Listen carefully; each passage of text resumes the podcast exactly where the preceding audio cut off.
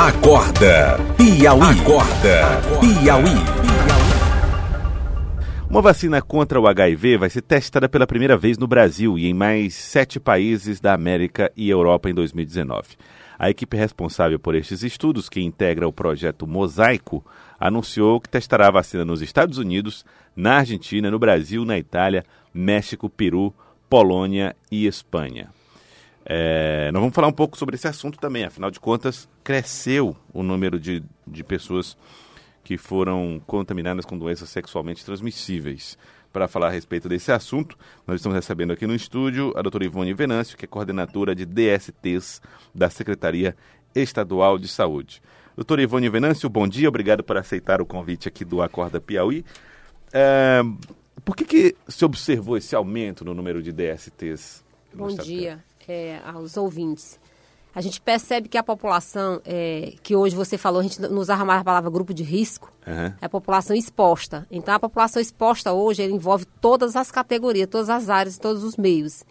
E essa população de risco, ela, a determinado tempo, desde 1980, que os primeiros casos de AIDS surgiu no mundo. No Brasil, essa realidade em 81. Então, a gente percebe que ganhou força em relação às doenças sexualmente transmissíveis e esses casos eram tratados sem um coquetel, o tratamento antirretroviral. Isso contribuiu muito para a mortalidade das doenças sexualmente transmissíveis com o rol a AIDS, o HIV-AIDS. Quem tem HIV não necessariamente tem AIDS, mas a, a síndrome da imunodeficiência, uma vez adquirida, o vírus, pessoas que é, são expostas pela relação sexual sem preservativo, e com a transmissão da gestação e parto em relação à gestante, a gente percebe que essa carga viral ela pode sim ser reduzida a zero, desde que empregado os medicamentos, tratamento antirretroviral. E esse aumento, percebe-se que a população está em estado de latência, deixou, de certa forma, é, adormecida esse contexto da transmissão da doença. Então, Meio essa que perdeu o medo. Justamente. Agora... Essa, essa exposição do indivíduo, populações expostas, são todas então, esses grupos que hoje se relata, não mais especificamente a só risco, as chamadas populações vulneráveis, tá os trabalhadores da saúde, pela exposição do risco biológico, contato perfuro cortante, no caso da transmissão. Uhum. Além dessa população, existe sim hoje as populações homo, hétero, bi.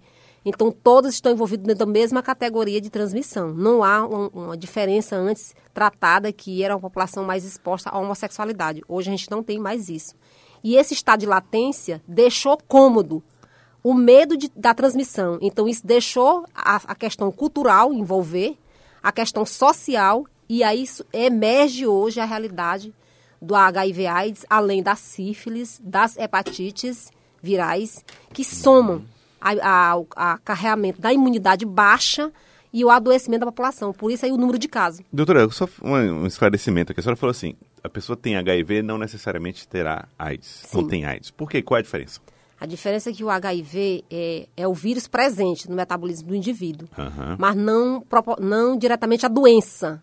Ou seja, o HIV ele é o marcador que o indivíduo pode sim desenvolver a síndrome da imunodeficiência adquirida, que é a AIDS. Certo. Que ela já é, são assim, várias doenças oportunistas, o que leva o indivíduo à mortalidade, não necessariamente a síndrome da imunodeficiência adquirida, e sim as doenças que são acometidas pelo, pela resposta do estado imune. Então, o indivíduo no, pode ter o HIV e está na sua plenitude, tem uma resposta imune boa, é dado como portador sã e ele está transmitindo. O fato dele não ter essa característica física de adoecimento não diz que ele não está transmitindo. O que muda de organismo para organismo é o tipo do vírus, doutor Ivone Venâncio? O que muda, o que faz a diferença é a resposta imune de cada pessoa. Cada, cada, cada indivíduo tem uma resposta imune. Então, o que a, a doença ele pode acometer um, um indivíduo que não tem a sintomatologia de imediato e ele fica em latência. E ele continua transmitindo. Eu estava vendo um dado, Joel, de um médico dizendo que ainda em 86, 86 começou uma campanha para erradicação da sífilis. A ideia era que se chegasse ao ano 2000 sem sífilis. E o que a gente tem visto, que hoje parece que ser o caso que mais preocupa, é a incidência de sífilis, é, é, que a sífilis, ao invés de desaparecer, a incidência hoje é maior do que naquele momento. O que é que aconteceu no caso específico da sífilis que ela ganhou essa nova dimensão, doutor Ivone? Essa dimensão da sífilis hoje no Brasil, não necessariamente só no estado do Piauí, a gente percebe que até 1988, da data da Constituição, a gente percebia que o uso da antibiótico-terapia com as penicilina era muito, usualmente administrada no Brasil. E isso faz com que o indivíduo que tenha a sífilis, ela, ele pode estar na, na resposta de latência e não exacerbar, ou seja, ele não se manifesta. Então, no momento que foi houve um controle a nível de Anvisa, Vigilância Sanitária do Brasil, instituindo o medicamento, o uso do antibiótico de forma racional, através da prescrição médica com a contracópia em receita para os farmacêuticos, apesar de a gente saber que isso ainda emerge muito essa venda indiscriminada de antibióticos. Sem controle. Né? Sem controle a sífilis ela se manifestou porque ela já está presente, além dos conceitos culturais, a gente percebe a exposição do qual o indivíduo vive hoje. Ele busca meios de relacionamento que contribuem para essa disseminação em relação ao processo de transmissão das doenças. E aí, quando a gente fala desse, dessa possibilidade de transmissão, a gente vem para a relação com a primeira pergunta do Joelso que é parece que as pessoas perderam o medo. E quando a gente diz perder o medo, porque se a gente volta para a década de 90, havia uma preocupação do jovem, por exemplo, em usar preservativo. É essa aparente, esse aparente controle ou não, não só aparente, de fato, em certo sentido, ocorre, de, dessas doenças, ele mascara a situação e faz com que esse jovem tenha um comportamento mais relaxado? Contribui. Contribui porque a gente percebe hoje a questão da forma cultural e os determinantes sociais de cada é, local, de cada realidade a ser trabalhada. Então a gente trabalha em parceria, a Secretaria de Estado da Saúde hoje trabalha em parceria com a educação. Eu acho que tudo entra no, no rol do processo educacional. O indivíduo, se ele tem uma formação, uma base de, do que é o processo de doença e o processo de transmissão, com certeza ele vai usar a forma preventiva para evitar adoecer. E esse rol, essa realidade de ser trabalhada, o contexto ser o me, perder o medo em relação à exposição. A gente percebe-se que o jovem se expõe ao risco de achar que aquela realidade não condiz com a realidade dele. É onde há a, o me, a perda do medo. Você não tem o medo e vou enfrentar. E, e fica essa, vulnerável. E fica vulnerável porque é o momento que o outro indivíduo ele, que o Brasil não adota a carteira de saúde em que um indivíduo, para manter uma relação, vai se mostrar para o seu parceiro que está bem fisicamente. Por aí por fora ele, tem a carteira? É, é, no mundo, a gente percebe que em outros países, os indivíduos ele tem esse contexto social em relação ao processo de controle imuno em relação a saúde pública. Como é que seria uma carteira dessa? Ela seria reno... É, é, teria uma, uma um, é avaliação... tempo de, de, de, validade? Pronto, é a avaliação em que o indivíduo está exposto em relação ao processo de imunologia, tipo as vacinas. Está aí a realidade da febre amarela, a realidade da dengue, a realidade da zika vírus chegando, da febre do Nilo, com as arbovirose. Essa transmissão, essa migração cultural, ela contribui para o processo de adoecimento.